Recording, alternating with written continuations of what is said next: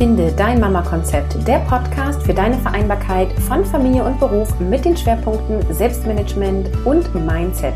Heute gibt es eine Mama-Geschichte von Annette, plötzlich alleinerziehend. Ich wünsche dir ganz viel Spaß und Inspiration.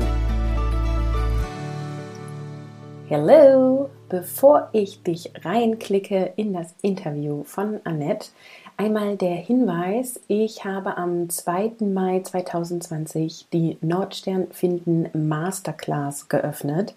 Was ist das? Das ist eine Videoserie aus fünf Videos, wo ich dir erkläre, was ein Nordstern ist, wie du einen Nordstern findest und warum du das überhaupt machen solltest und was es dir bringt.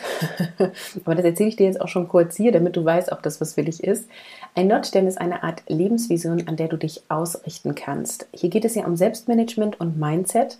Und wenn du dir ein erfülltes Leben mit Familie und Beruf aufbauen möchtest, dann wäre es schon ganz cool zu wissen, was du eigentlich haben willst. Also wenn du weißt, was du willst, kannst du auch dafür losgehen. Und das bietet dir der Nordstern. Und zusätzlich ist es so, dass wenn du einen Nordstern für dich definiert hast, du viel besser Entscheidungen treffen kannst und priorisieren kannst, weil du immer checken kannst, passt das zu der Vision meines Nordsterns oder nicht? Und wenn ja, dann gehst du dafür los und wenn nicht, dann ist es viel leichter Nein zu sagen. Und wie das genau alles geht und was du alles mit diesem Nordstern machen kannst, erfährst du eben in dieser Videoserie. Und Zugang zu der Aufzeichnung bekommst du, indem du in meinem Newsletter eingetragen bist. Das kannst du unter carolinhabekost.de slash Organisation tun. Den Link findest du auch in den Show Notes. Und alle, die bereits im Newsletter sind, brauchen sich nicht nochmal eintragen. Die haben bereits jetzt schon die Zugangsdaten bekommen. Und die Aufzeichnung wird für zwei Wochen zur Verfügung stehen. Also trag dich auch gerne ein, wenn du es später hörst, sozusagen. Ähm, zwei Wochen lang sind die, ist die Aufzeichnung für dich verfügbar. Und ähm, genau, dann wünsche ich dir damit ganz viel Spaß. Trag dich unbedingt ein, wenn du Lust hast, deinen Nordstern mit zu definieren. Und es wird übrigens auch die Möglichkeit geben, mir Fragen zu stellen. Und jetzt klicke ich dich rein in das Interview mit Annette. Hallo und willkommen zu einer neuen Mama-Geschichte. Heute spreche ich mit Annette Schulz. Sie ist alleinerziehende Mutter und in, war in einer Führungsposition in Großbauprojekten und hatte da einige Herausforderungen und ist da auch nach 14 Jahren ausgetreten und hat einen anderen Weg gegangen. Und es ist besonders spannend, wie sie in ihrer Rolle als alleinerziehende Mutter gewachsen ist. Und darüber sprechen wir heute oder spreche ich mit ihr. Du darfst zuhören. Und ich sage, willkommen Annette, schön, dass du da bist. Hallo Caroline, ich freue mich riesig, hier meine Erfahrung und Expertise so ein bisschen teilen zu dürfen für deinen tollen Podcast. Ja, und hoffe natürlich, äh, Inspiration zu stiften, uh, auch für die anderen Mamas oder auch Papas, je nachdem, wer jetzt den Podcast und die Folge dann hört.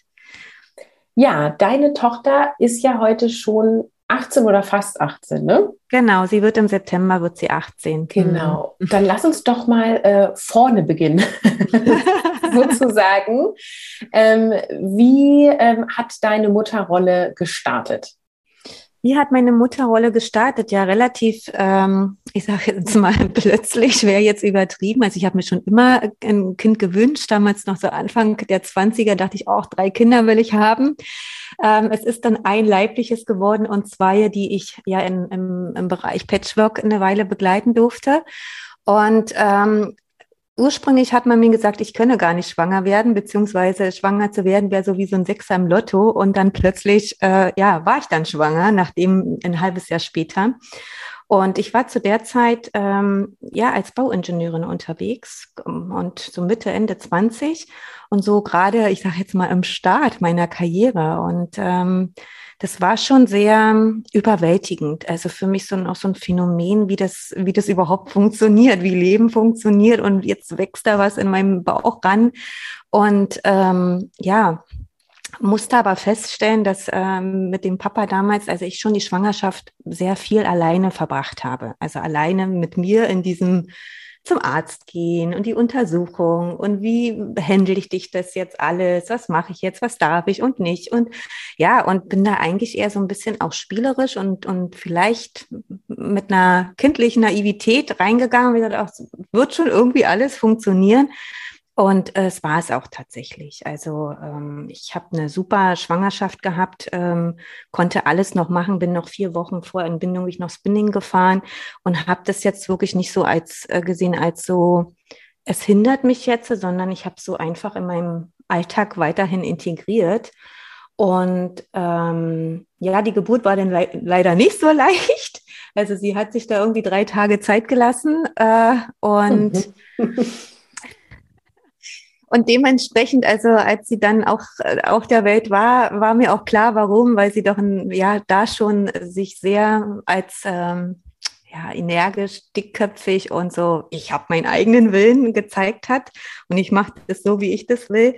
Und ähm, ja, und ich bin, ich muss wirklich sagen, mich hatte das ein bisschen überfordert mit diesen ganzen Bücherlesen und was macht man jetzt? Ähm, und habe das äh, zum Teil sehr intuitiv gemacht. Es war nicht einfach, aber ähm, ich, ich war so ein bisschen am, am Ausprobieren, weißt du, und ich hatte so eine ganz tolle, also das muss ich schon sagen, eine ganz tolle Hebamme an der Seite, ähm, so eine Beleghebamme.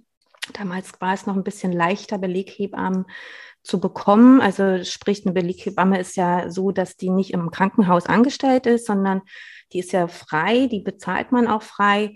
Und, äh, und die hat mich quasi wirklich von dem Moment, wo, wo ich ins Krankenhaus gegangen bin, ist sie mitgekommen und ist erst gegangen, als ich dann im Zimmer lag.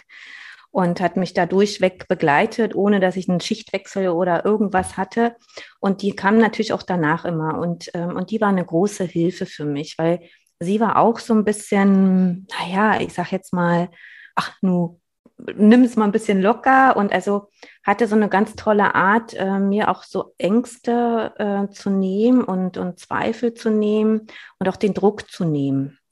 Und ja. die hat, also das muss ich schon sagen, dass das wirklich äh, toll war. Und, und sie hat auch später, sie hat selber, glaube ich, vier Kinder gehabt und hat mit einer Freundin zusammen auch in ähm, so ein Geburtshaus äh, damals auch gleich gegründet und war da voll, also sie war so voll in diesem, ja, in diesem Flow drin. Also es hat mich total auch, ähm, ja, also ich habe sie auch bewundert dafür, wie sie das so alles handelt, ja, mit ihren eigenen vier Kindern und Haus und ihrer, ihrem Geburtshaus. Und, äh, und sie hat aber, aber, weil sie es eben auf so eine leichte Art und Weise vermittelt hat, ähm, dass wir, dass wir ja da, da reinwachsen dürfen und dass es ein Ausprobieren ist und, und ähm, ist es mir relativ leicht gefallen. Und ähm, ich hatte nur das, das Problem, in Anführungsstrichen, dass eben meine Tochter äh, immer anders geschlafen hat, wie es halt quasi auch in diesen Büchern steht. Ja, mhm. also ich habe mir dann ähm, natürlich auch Fachliteratur geholt und ich glaube, sie hat das erste Mal wirklich durchweg in ihrem Bett alleine geschlafen, als sie zehn Jahre alt war. Mhm. Und vorher war das echt, äh, pff, ähm, also wir haben da manchmal Nachtwanderungen gemacht. Und ich wollte natürlich manches eben so, ja, steht da so im Buch und es muss so und sein und so und so und so. Also ich habe mich da schon auch selber teilweise echt unter Druck gesetzt und, ähm, und es hat mich schon herausgefordert, weil mit so, einem, mit so einem Kind dann plötzlich, da wird ja alles durcheinander gewirbelt. Weißt du, da du hast ja deinen eigenen Ablauf als solches erstmal gar nicht oder darfst ihn neu finden.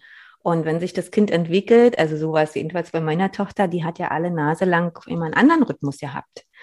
Dann ist sie abends eben ähm, erst um zehn ins Bett und äh, oder hat dann um zehn erst geschlafen, hat früh relativ lange geschlafen, dann war sie wach, dann hat sie vor dem eigentlichen Mittagsschlaf nochmal ein Schläfchen gemacht. Also so völlig auch so, ähm, ja, zu gucken, wie, wie also sehr, sehr intuitiv dann, weißt du, dass, dass ich angefangen habe, also in dem, in dem ersten Jahr, als ich zu Hause war, ich konnte gar nicht so viel planen ähm, und so, sondern war immer eher relativ flexibel in diesem, wie, was braucht sie gerade? Wie ist sie gerade drauf? Was können wir jetzt machen? Ja, finde ich super spannend, weil es war ja schon auch noch so ein bisschen andere Zeit. Ne? Also ich habe das auch jetzt, also meine Älteste ist ja jetzt zehn ähm, und die war auch für mich sehr herausfordernd als, als Säugling und Kleinkind. Und ähm, im Vergleich zu meiner jetzt Zweijährigen ist quasi schon dahingehend so viel passiert. Ne? Also dieses Lass das Kind schlafen, wenn es schlafen will, mhm. ist jetzt viel etablierter. Ne? Oder fütter das Kind, äh, wenn es gefüttert werden will. Also wirklich auch viel mehr Raum für das Intuitive.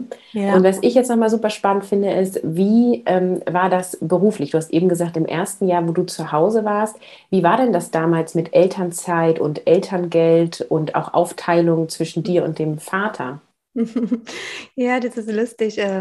Also ich hatte letztens erst ein Gespräch mit meiner Mutter über dieses Kindergeld. Also ich habe damals 154 äh, Euro, so hoch war die, die Summe des Kindergeldes. Mhm. Jetzt liegt es, glaube ich, bei über 200. Und mir war klar, dass, ähm, also ich bin nicht so diese, diese ich sage jetzt mal, Gluckenmama. Und mir war klar, ich wollte gerne auch trotzdem mein eigenes Leben und meine eigenen Sachen machen und auch wieder arbeiten. Und, ähm, und da sie relativ klein war, also von, von ihrer Statur her, habe ich sie ähm, anfangs in eine Tagespflege gegeben, also in so eine Tagesmutter, genau, Tagesmutter war es noch. Und ähm, ich glaube, jetzt muss ich überlegen, wie alt war sie da? Knapp ein Jahr also mit knapp einem Jahr. Und dann haben wir, ich glaube, drei oder vier Monate und da war ich noch nicht arbeiten, da bin ich dann nur beziehungsweise nebenbei, habe dann so angefangen mit einem Nebenjob, ähm, um einfach so ein bisschen auch wieder ins soziale Leben reinzukommen, weißt mhm. du? Weil mich haben, also ist einfach so, mich haben auch teilweise die, die Treffen dann mit anderen Muttis gelangweilt, weil es eben nur darum ging, wie koche ich den Brei, welche Windel ist jetzt gut, wie schläft mein Kind, also mir hingen auch diese Gespräche zum Hals raus, weißt du, weil auch, ja.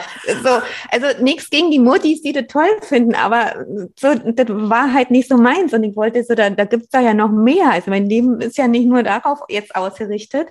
Und dann habe ich halt angefangen, welche Alternativen gibt es, ähm, um halt auch so ein bisschen selber ranzuführen, wie funktioniert und habe dann halt die ähm, Wahl getroffen mit der Tagesmutti und zeitgleich aber auch schon einen Antrag gestellt äh, beim Kindergarten oder Kinderkrippe. Also ist ja jetzt so übergreifend, äh, diese Gruppen. Und da war sie, also ich glaube so im September, Oktober genau ist sie zur, zur Tagesmutti. Und im Februar bzw. März ist sie dann in die äh, Kinderkrippe gewechselt. Und in, diesem, in diesen Monaten habe ich dann einfach angefangen, nebenbei ein bisschen ihm zu arbeiten und einfach auch schon mal rei selber reinzuspüren, wie ist es denn so? Also auch zu gucken, wie ist denn der Ablauf, wenn du arbeiten gehst? Also mich selbst wieder erstmal ein bisschen finden dabei mhm. und einen Rhythmus für uns finden. Äh, weil wenn du das zu Hause bist, dann kannst du ja, äh, ich sage jetzt mal, machen, wie du möchtest. Ja, da hast du ja keine Zwänge als solches.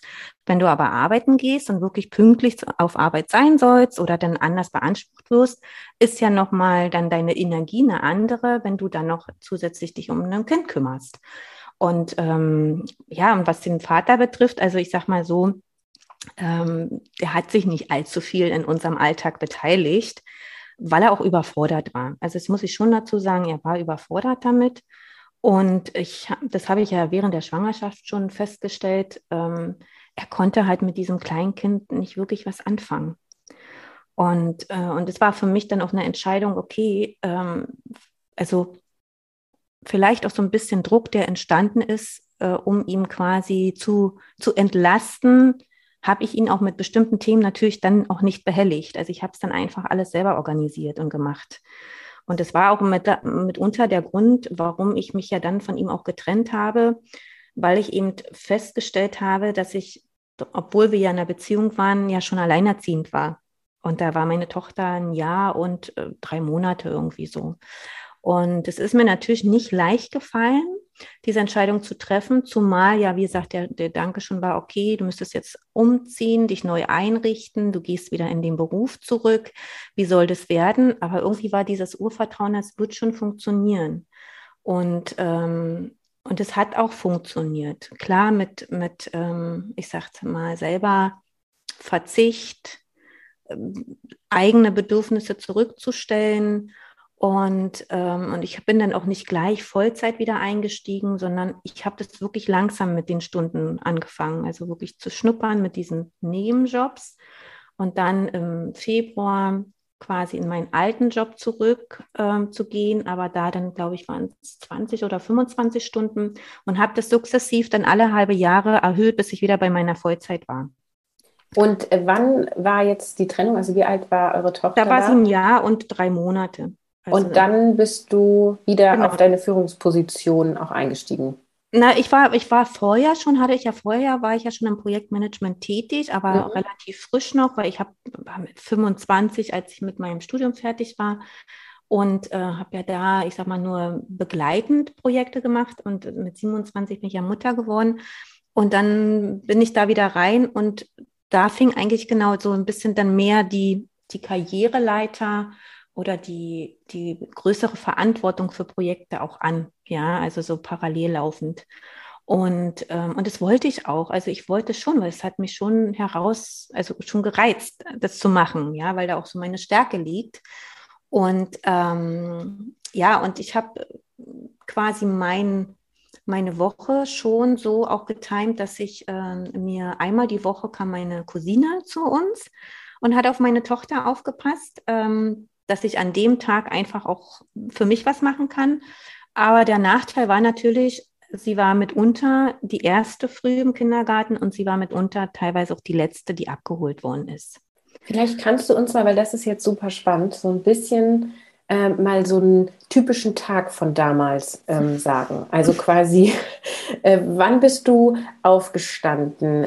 Wenn sie dann, du hast gesagt, sie hat äh, ewig nicht alleine in ihrem Bett geschlafen. Wie ist das gelaufen? Also vielleicht kannst du mal so einen kurzen Abriss machen von einem Tag, wo sie, sagen wir mal, im Kindergartenalter war, ähm, wie du da Familie und Beruf gemanagt hast. Ja, okay.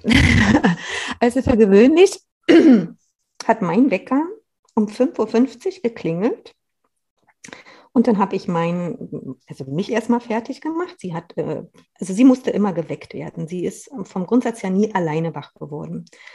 Und ich habe mich dann fertig gemacht, bin dann mit dem Hund gegangen, weil einen Hund hatten wir auch noch parallel dazu. äh, und der hatte auch einen Hundesitter, der dann äh, einmal am Tag kam. Genau, und gegen halb sieben habe ich sie dann geweckt und da hatte ich dann aber schon Frühstück vorbereitet. Also ich hat, war, mir war immer wichtig, dass sie irgendetwas im Magen hat. Es muss nicht viel sein, ob es ein Kakao ist, ein bisschen Zwieback oder keine Ahnung, was sie da. Und ähm, genau, halb sieben habe ich sie geweckt und dann gab es Frühstück und dann sind wir um sieben, zehn nach sieben meistens aus dem Haus. Und dann habe ich so gemacht, dass ich ähm, aber mit dem Fahrrad gefahren bin. Also es war bei uns jetzt ums Eck. Und dass wir auch gleich ein bisschen frische Luft haben und, ähm, und waren so kurz vor halb acht, also zehn vor halb acht äh, spätestens äh, waren wir immer im Kindergarten. Und und ich bin dann sofort wieder nach Hause ins Auto gestiegen und losgefahren, weil ich musste spätestens immer acht, halb neun ähm, auf Arbeit sein. Und ich hatte zum damals ähm, war der Weg noch nicht so weit. Später, als ich meine Arbeitsstelle gewechselt habe, hatte ich auch immer noch eine Stunde Fahrzeit, wo dann der Druck auch höher war. Wie läuft der Verkehr und allem drum und dran? Und dann war sie bis 17, 17.30 war sie im Kindergarten dann bin ich wieder nach Hause quasi, ähm, habe den Hund geschnappt, bin mit dem Hund zum Kindergarten und äh, dann habe ich sie abgeholt und dann haben wir von da aus gleich jeden Tag irgendwie eine Spielplatzrunde gemacht. Also ich habe immer alles irgendwie miteinander verbunden. Wir sind dann vom Kindergarten aus mit dem Hund, dass der auch seinen Auslauf hat, äh, zum Spielplatz und so von einem Spielplatz zum anderen. Manchmal sind wir noch dann einkaufen gegangen gleich. Ähm, und donnerstags hatten wir so ein Ritual, da gab es ähm, bei uns dann, bei, bei Rewe stand immer so ein, so ein Stand, äh, so mit Hühnchen, so ein Brathühnchen. Und da gab es Donnerstag, gab es dann, haben wir uns immer halt dieses Brathähnchen geholt zum Abendbrot. Ja, und dann sind wir halt zurück und meistens waren wir dann gegen 18, 18.30 Uhr zu Hause. Dann habe ich Abendbrot gemacht. Sie hat nebenbei gespielt. Und also es war auch so offen, das habe ich mir dann damals auch so gestaltet, dass quasi Küche und Wohnbereich offen sind, sodass ich jederzeit sie sehen kann. Also dass wir nicht immer so getrennt sind durch die Zimmer. Und, ähm, dann haben wir meistens so gegen 18.45 spätestens gegessen. Dann hatte sie Filmzeit, dann, also das war schon so mir wichtig auch. Dann haben wir zusammen auch ähm, und so, ach, was weiß ich, was es da alles gab, Sandmännchen und ähm, die ganz tollen Sendungen. Äh, Kika war ja total in, dann haben wir zusammen einen Film, also eine kleine Episode, eine kleine Serie geguckt, haben dann noch oben in ihrem Zimmer gespielt zusammen. Und um 20 Uhr ähm, war immer Bettzeit. Und es war so, ich habe ihr auch jeden Abend, äh, ich mich mit ihr hingelegt, habe ihr was vorgelesen, gute Nacht gesagt, dann wollte sie auch immer ein Hörspiel, also habe ihr ein Hörspiel angemacht. Und sie hatte aber unheimlich Probleme wirklich mit diesem Einschlafen. Es musste immer das Licht anbleiben im Flur, die Tür offen lassen. Und dann ging, glaube ich, das bis 22 Uhr teilweise wirklich äh, dieses Mama, ich habe Durst, Mama, ich muss pullern und Mama hier, Mama da. Und ähm, ja, aber da war eben so, eben immer wieder ganz ruhig rein. Ja, Mama ist da, komm, schlafen. Hm. Und als sie größer wurde, habe ich aber rigoros auch gesagt, du pass auf, jetzt ist Mama Zeit. Ja, Mama braucht jetzt auch ihre Zeit. Und dann war auch irgendwann Ruhe. Und als ich dann ins Bett ging, eine halbe Stunde später, brauchte ich gar, kann konnte ich schon drauf warten, kam sie ja an. Und die war so gewitzt auch, die selbst mit ihrem Schlafsack hat die sich aus ihrem Gitterbettchen irgendwie, ohne dass sie Mups macht, also ich habe es gar nicht mitbekommen, ist sie aus ihrem Gitterbettchen in ihrem Schlafsack raus und die Treppe hochgerobbt zu mir ins Bett. Und ähm, ja, und ich habe sie dann auch gelassen. Also mal habe ich es gelassen, mal habe ich sie wieder zurückgebracht, aber dieses permanent zurückbringen, das war schon crazy, weil einfach wir ja beide keinen durchgehenden Schlaf hatten, ja. Und bei mir war immer dieses so, naja, ein Kind gehört ins Bett und ich kann nicht so gut schlafen und dieses und jenes. Also es war schon so ein, so ein innerer Kampf. Und zum damaligen Zeitpunkt war mir glaube ich, auch gar nicht so bewusst, aus, aus welcher Motivation heraus sie das macht. Weißt du, es war, ich habe immer so gedacht, so die, sie will so ihre Auf, also so, nicht ärgern wäre jetzt übertrieben, aber so Aufmerksamkeit, aber letztendlich wollte sie ja eigentlich nur in meiner Nähe sein.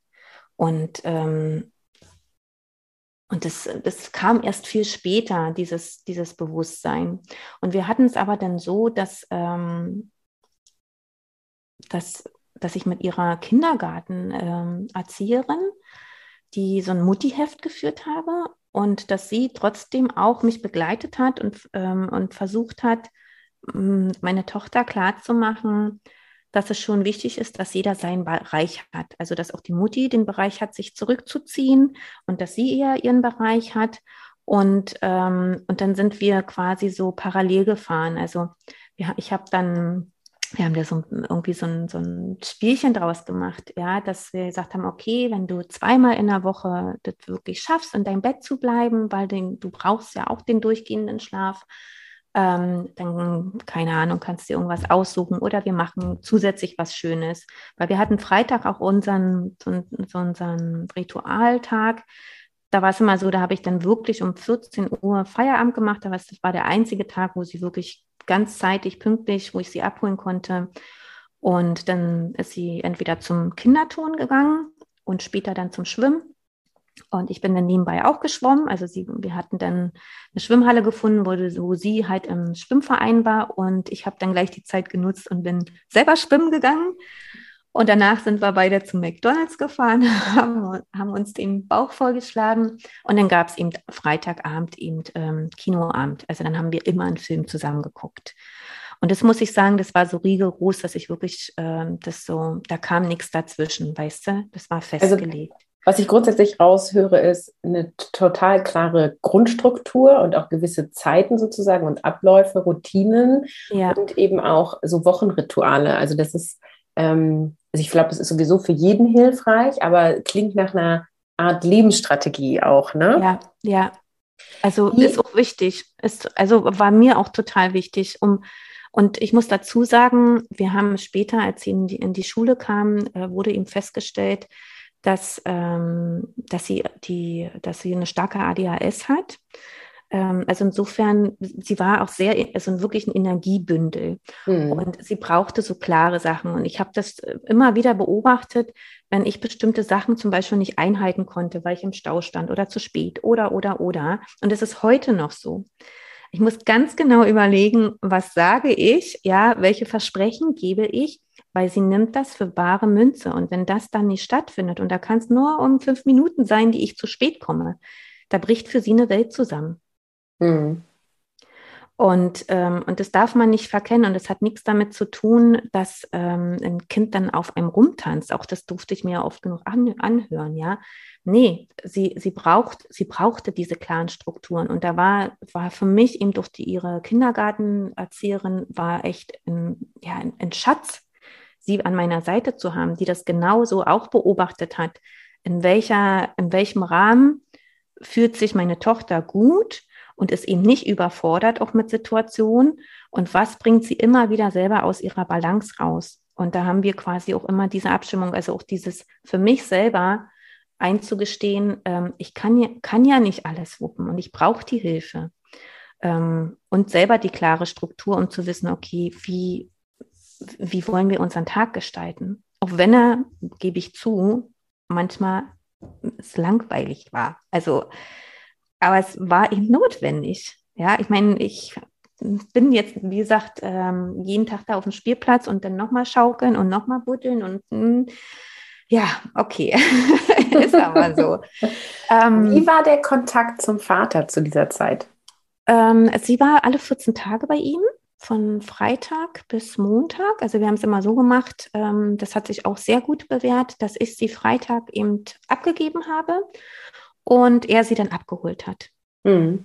Oder ähm, wenn, weil eben, wenn es nicht funktioniert hat, dass sie dann zum Schwimmunterricht gegangen bin, dann war es so, dass ich sie nach dem Schwimmunterricht zu ihm gebracht habe. Mhm. Und er hat sie dann eben äh, montags wieder abgegeben im Kindergarten und dann habe ich sie abgeholt.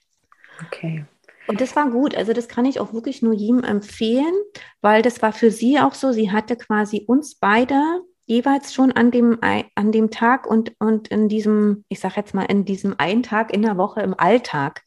Und der, der Abschied war quasi nicht so schwer, weil das war ja normal. Irgendjemand, sie, sie geht früh zum Kindergarten, weißt du, und dann passiert ganz viel am Tage und dann ist auch dieser Gedanke weg, naja, dann, dann oder kommt nicht auf, dann sehe ich ja Papa nicht mehr oder sehe Mama nicht mehr. Und, ähm, und sie hat so einen ausgefüllten Tag und wird dann wieder abgeholt. Wir machen jetzt mal einen Zeitsprung. Mhm. Ähm, was ist passiert, als sie elf Jahre alt war? Ja, aber da sie elf Jahre alt war, ist sie aus dem Wechselmodell von ihrem Papa nicht wiedergekommen. Und ähm, das, sie hatte schon immer diesen, ich habe ja ganz zu Anfang gesagt, dass sie, dass er sich nicht so viel in ihrem Alltag also beteiligt hat und auch äh, wo sie ganz klein war und nicht so viel mit ihr anfangen konnte. Und es war, war schon schwierig. Wir hatten kein gutes Verhältnis miteinander, nicht weil ich es nicht wollte, sondern weil er sich total verletzt gefühlt hat, dass er ihm verlassen worden ist. Und ja, und, ähm, und zu dem Zeitpunkt war eben ihr Wunsch noch, noch, noch, noch größer, dass eben ihr Papa sie doch bitte mehr sehen möge oder sie so sehen möge, wie sie ist und, und ihr die volle Aufmerksamkeit schenkt. Und als sie elf war, da hatte er nach all den Jahren endlich mal wieder eine Partnerin. Und ja, und dann kam die Eifersucht bei ihr durch und dieser, diese Forderung, Mama, ich möchte mehr Zeit bei Papa verbringen und wir könnten doch oder eben doch die, ja, was wäre, wenn du ihm noch mal eine Chance gibst? Also sie hat natürlich in ihrem Umfeld, ich sag mal, viele Familien gesehen und dass Mama und Papa zusammen sind. Und bei uns gab es das halt nicht. Und alle Versuche scheiterten, zumindest mal zusammen was zu machen. Und ja, und dann hatten wir uns vereinbart, er sagt, du pass auf, Mäuschen, okay. Ähm, ich war auch relativ am Limit, muss ich sagen, mit meiner Arbeit, mit einem drum und dran. Und ähm, dass wir es probieren, so ein 50-50 Dings. Also eine Woche da und eine Woche da. Und das sollte nach den Oktoberferien, also nach den Herbstferien starten. Ja, und hat eben nie stattgefunden, weil sie da geblieben ist und nicht wieder zurückgekommen ist. Und ähm, tatsächlich dann auch so weit, ähm, ich sage jetzt mal, getrieben hat oder das ausgelebt hat, dass sie dann auch danach zu mir für zu fast zwei Jahre den Kontakt abgebrochen hat. Also wir hatten, es war dann so, buff, Also die, die Rolle der alleinerziehenden Mutter äh, ist quasi nach elf Jahren äh, war sie beendet. Und, und also was ich noch nicht so, ich, das ist ja unfassbar, ne? Ich, ich, bin ja, ja, ich bin ja vorbereitet, weil ich wusste ja, wen ich jetzt hier interviewe, aber das ist ja so, also du gibst dein Kind im Kindergarten ab, dein äh, Ex-Partner hat sie abgeholt, wie sonst auch, mhm. und du wärst ja dann quasi Montag wieder hingegangen, hättest dein Kind abgeholt und dann muss er sie ja abgeholt haben oder also äh, haben die das miteinander abgemacht? Also das ist ja irgendwie so von heute auf morgen war sie ja dann plötzlich weg. Wie kann sowas ich kann mir das ja gar nicht vorstellen, weißt du, wie ich meine? Ja, ja, nee, sie war, sie war ja da nicht mehr im Kindergarten, da ging sie ja schon in Schule. Ja, ja, ja, ja, genau, aber mhm. genau, das ist ja das Ja, ja, das, im Grunde genommen war es so. Ja, ja, so wie du sagst, es war genau so. Ja, wir, ja. wir haben, sie geht zur Schule, sie nimmt alles mit. Also und da war es dann so, dass sie quasi vom Hort eben abgeholt worden ist. Ähm, jeweils, wenn der Wechsel stattgefunden hat. Und dann war es so, okay, ja, tschüss, habt eine schöne Woche, wir probieren es jetzt, wir fangen jetzt an. Die Woche war um und, ähm, und ich fahre zur Schule, will sie abholen und sie ist gar nicht mehr da. So. Und kriegt dann von ihm eine Nachricht, äh, naja, dass sie noch ein bisschen länger bei ihm bleiben möchte. So. Ja, krass. Ja, genau. Und äh, ja, gut, ich habe es dann erstmal hingenommen, ja. Und, ähm, und nach zwei Tagen, dann drei Tagen mal angefragt, wie es denn jetzt ist, ähm, so, dass, dass ich mich da auch drauf einstellen kann. Ja, und er hat dann auch angefangen, quasi mich auch an einer langen Leine zu lassen. Also sie, sie war für mich auch nicht mehr erreichbar. Sie hatte ja zu dem Zeitpunkt, ich hatte ihr mit zehn so ein so ein Telefon geschenkt, wo zu, so, mit so einer Abtelefonierkarte zumindest, dass sie mal eine Nachricht schreiben kann, dass ich sie anrufen kann. Und ich konnte sie auf ihrem Telefon nicht mehr erreichen. Also es, es war mhm. tot. Mhm. Und es ging nur der Weg über ihn. Und äh, ja, und konnte ja nicht mit ihr sprechen. Und was auch immer, wie gesagt, in den Tagen gewesen ist, ich, ich weiß es nicht, keine Ahnung. Und ähm, sie, er hat dann quasi immer so, sie will noch länger bleiben und noch länger und noch länger. Ja, und bis ich dann irgendwann wirklich, ich sage jetzt mal wütend, mal richtig wütend, habe ich gesagt, äh, hallo, jetzt reicht's mal langsam. Und ich komme morgen und hole sie ab. Punkt. Und bin dann auch hingefahren, ähm, ja, um mir quasi, also ich habe sie gar nicht zu Gesicht bekommen. Sie ist nicht aus ihrem Zimmer gekommen und er hat gesagt, nee, wenn sie nicht will, dann geht sie nicht mit. Mhm. Ja. Und was hat das in dir ausgelöst? Naja, du, ich war am Boden zerstört. Mhm. Also da ist alle zusammengebrochen. Ich habe mich, ich habe mich, glaube ich, noch nie so elend gefühlt, noch nie so gedemütigt. Also war wirklich wie so, ein, so eine Demütigung, so eine Erniedrigung, so ein machtlos, also so völlig ohnmächtig, weil ich konnte es ja nicht begreifen, weißt du? Ich habe es mhm. halt so. Und da ja auch keine Kommunikation als solche wirklich stattgefunden hat zwischen uns als Eltern, ähm, wusste ich ja gar nichts. Also ich war wirklich so wissenslos, machtlos, alles. Und ähm, ja, und, und, und bin erstmal wirklich für mich total innerlich zusammengebrochen und ähm, habe eigentlich nur geweint und habe mich als totale Versagerin gefühlt. Und ich habe mich auch so geschämt. Mhm. Weißt du, und diese wirklich so, ey, was habe ich jetzt gemacht, dass das das zu führte? Ja, bin ich so eine schlechte Mutter? Also, was dann alles in deinem Kopf da rumgeht und, und macht und tut, ähm, das kann man ja nicht beschreiben. Und vor allen Dingen wirklich dieses, in dem Moment, du, du kannst nichts machen. Und das ging ja dann so zwei, drei Wochen und tatsächlich war ich dann auch bei der Polizei äh, und habe eine Anzeige machen wollen ähm, wegen Kindesentzug. Und dann hat der Polizist zu mir gesagt, ja, Frau Schulz, Sie sind schon im Recht, weil ich hatte auch zum damaligen Zeitpunkt alleiniges Sorgerecht. Und dann meinte der zu mir, ja, Sie sind schon im Recht und wir können jetzt da hinfahren, wir holen Ihr Kind da raus.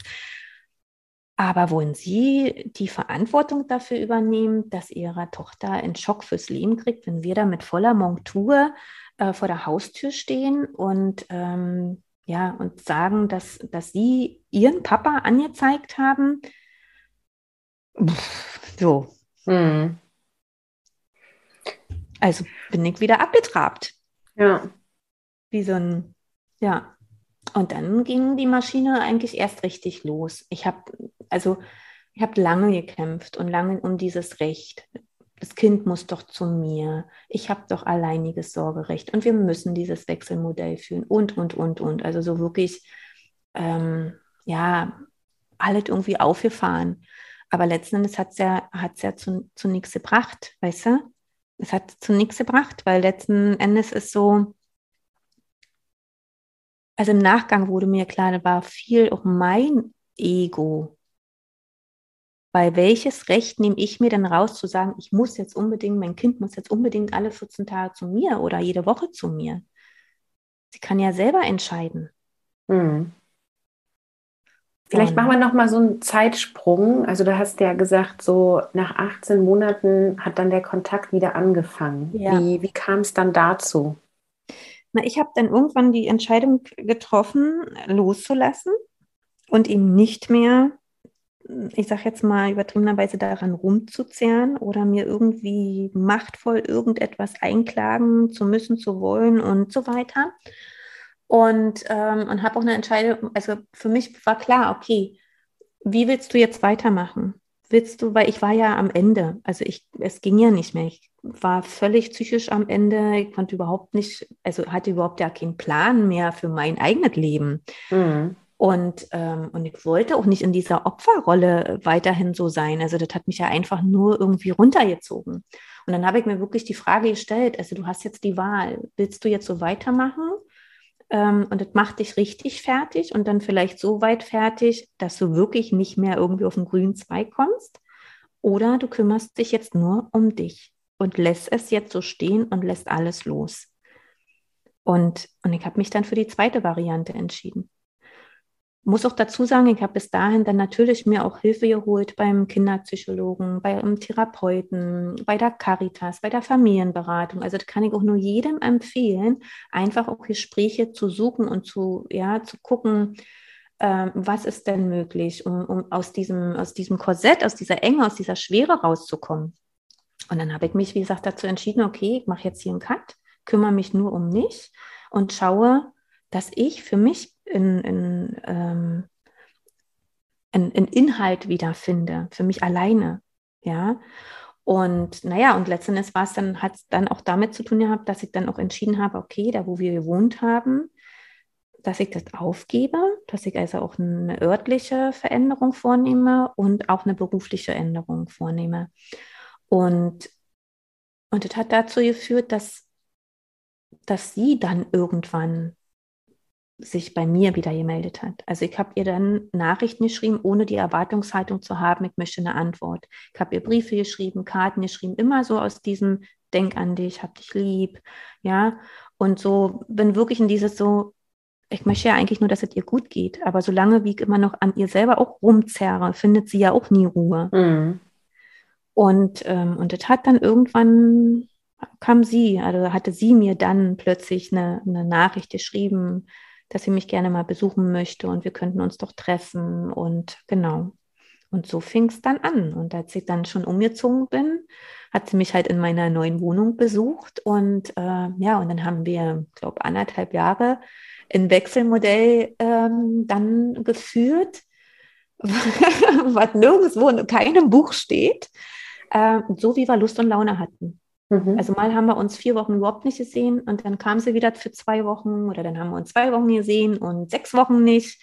Also wir haben es wirklich einfach so, wirklich intuitiv, wie ist uns, weil wir mussten uns ja neu finden. Sie ist mit elf gegangen und dann war sie 14, 15 plötzlich, weißt du?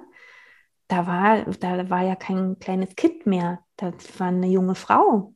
Die, da durfte ich plötzlich nicht mehr mit ins Bad Bad eingeschlossen und äh, ja, immer so, also wir, wir durften uns ja neu finden.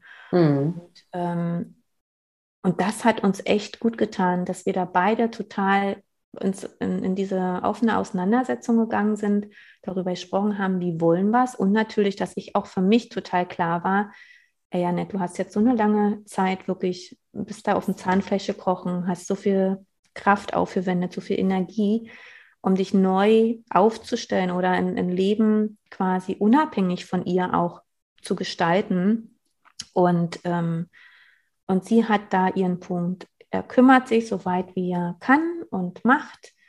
Die haben ihren Alltag jetzt. Äh, und, ähm, und zu viel, also ich, ich habe hier eine Zweiraumwohnung und mit einem Teenager in einer Zweiraumwohnung auf Dauer, das geht einfach nicht. Also das funktioniert nicht. Und jedenfalls hat es bei uns nicht immer nur bis zu einem bestimmten Punkt und dann haben wir jemand, mm, okay, jetzt wird zu viel, wird wieder Zeit. Und das hat uns super gut getan, dass wir wirklich immer darauf gespürt haben, wie weit können wir beide gehen und was brauchen wir. Und ähm, ja, und ihre Sachen, also das, was sie sich ja ursprünglich gewünscht hat von ihrem Papa, ist leider, also finde ich sehr traurig, nicht in Erfüllung gegangen. Und es war auch der Grund, als sie dann ähm, ja mit 16 beziehungsweise mit 15 schon gesagt hat, sie, sie wollte dann gerne zurückkommen. Und da war ganz in mir so, ich dachte, nee, das ist nicht der richtige Weg. Das ist nicht der richtige Weg, wenn ich jetzt sage, sie kommt zu mir. Und, äh, und dann haben wir so stehen lassen und dann waren viele Sachen, über die sie nicht, also die sie immer nur tröpfchenweise halt ja, geäußert hat, warum es nicht äh, so auf Dauer mit, mit ihrem Papa funktioniert oder wie sie sich fühlt. Und dann kam der Impuls eben, schlag ihr doch einfach vor, dass sie auf eine, eine eigene Wohnung ziehen kann. Und da war sie Feuer und Flamme. Das glaube ich. In dem Alter ist das cool, ne? Ja, aber auch weil sie selbst gespürt hat, dass sie sehr viel Raum für sich braucht. Also mhm. aufgrund ihrer, ihrer Mentalität, ihrer Energie, von, von allem, von ihrem Wesen braucht sie, sie ist eine sehr einnehmende Person als solches, aber jetzt nicht negativ.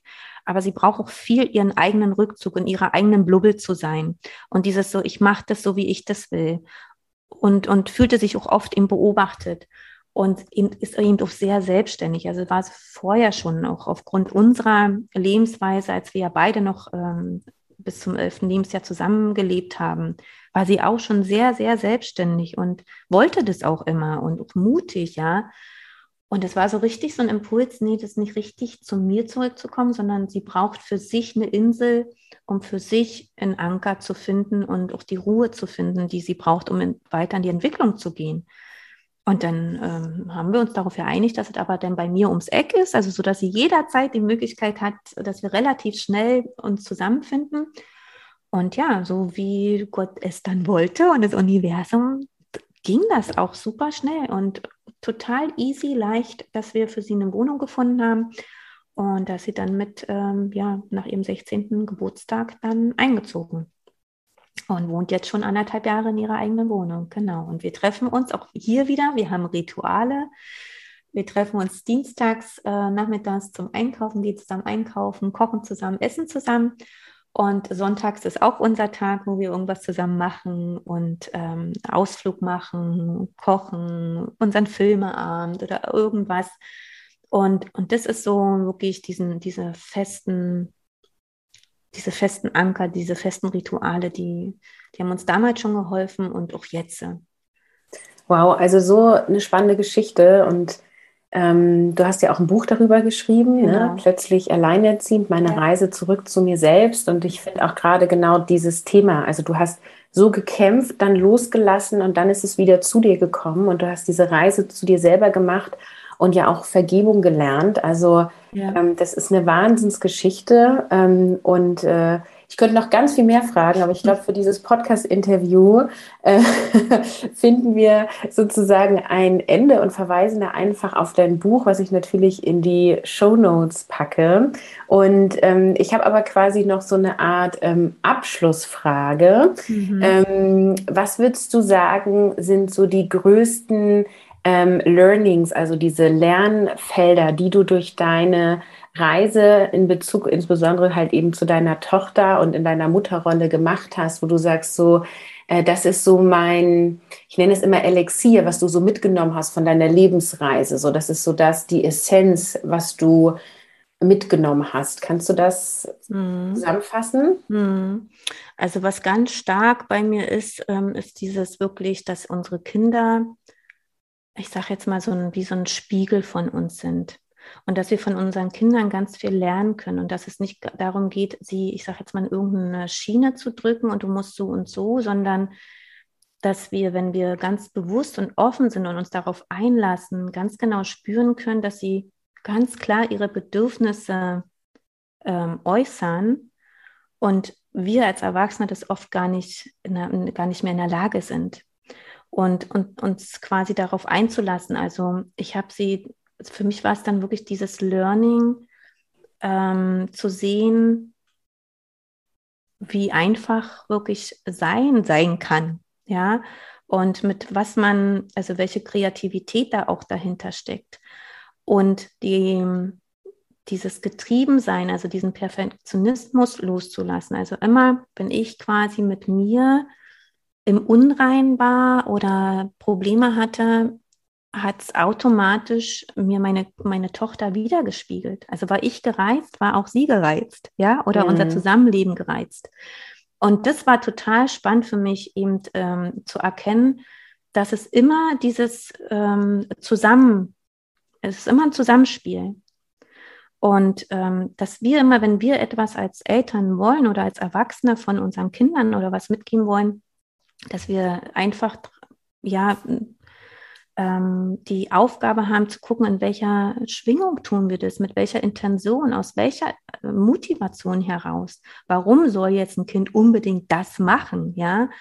Und, ähm, und wie sehr stehen wir auch zu unseren Kindern? dass sie vielleicht mal nicht so funktionieren und dass sie vielleicht gerade nicht in die Rolle passen, was andere wollen oder denken. Ähm, weil sie hat, also es war immer für mich auch eine Gratwanderung, zu gucken, läuft jetzt, wenn wir irgendwo anders sind oder mit anderen Kindern zusammen waren, äh, läuft das jetzt so, dass die, dass da jetzt nicht irgendwie ein Konflikt entsteht. Weißt du, also ich war immer mhm. irgendwie auf der Obacht, weil ich ja nicht wusste, irgendwas, wenn irgendwas ist, womit sie nicht klarkommt, weil sie diese Impulskontrollstörung hat, dann, dann ist hier Polen offen so ungefähr. Ähm, also, dass, dass wir wirklich lernen, also unsere Kinder zu studieren hört sich vielleicht komisch an, aber mir hat das geholfen, wirklich zu beobachten, reinzuspüren und zu gucken, wie kann das in unserem Alltag funktionieren und natürlich selber mit dann mit der mit dem Ereignis. Sie hat sie hat ja ganz klar und es war total krass. Sie ist ja mit ihrer Entscheidung ist sie für sich gegangen. Mhm. Es war ihr natürlich nicht bewusst, ja. Ähm, und das sehe ich jetzt aus dem Abstand heraus. Und das ist so, die Kinder, die zeigen uns ganz viel, wo bei uns Defizite sind. Mhm. Danke, danke, danke. Ähm, sehr inspirierend. Und du hast dir gesagt, ähm, du verlost ein Buch für die Finde Dein genau. Mama Concept Community. Ja. Ähm, das heißt, also, wenn du die Episode am Veröffentlichungstag hörst, ist heute der 3. Mai. Und wenn du innerhalb der nächsten zwei Wochen, also bis zum 17. Mai, also sagen wir mal 23.59 Uhr, ne? ähm, diese Podcast-Episode auf Social Media teilst, ähm, dann kannst du das Buch gewinnen. Also was musst du genau machen? Du machst einen Screenshot zum Beispiel vom Player, den du gerade hörst ähm, oder kannst auch das Cover nehmen. Also machst einfach einen Screenshot und teilst das in deiner Instagram Story oder auf Facebook. Das sind die beiden Kanäle, auf denen wir primär unterwegs sind. Annette auf Facebook, ich auf Instagram. Könnt ihr euch aussuchen und ihr markiert uns bitte. Ähm, ich mache auch das in die äh, Show Notes, dass ihr uns da automatisch findet. Und äh, dann könnt ihr quasi wenn ihr das geteilt habt, ähm, Annette eine, eine Messenger-Nachricht schicken. Sie sammelt dann quasi alle Namen, schmeißt sie in den Lostopf und zieht dann ab dem 18. Mai sozusagen, äh, wer gewonnen hat. Und die Gewinnerin bekommt dann automatisch per Post das äh, Buch von Annette äh, zugeschickt. Habe ich genau. an alles gedacht oder muss ich, haben wir noch irgendwas erwähnt nee, zum Gewinnspiel? Nee, also ich, ich, genau, das Buch mit einer persönlichen Widmung drin und ähm, gerne auch, also ich, ich überlege, ob ich das dann sogar live mache, die, die Auslosung live mache.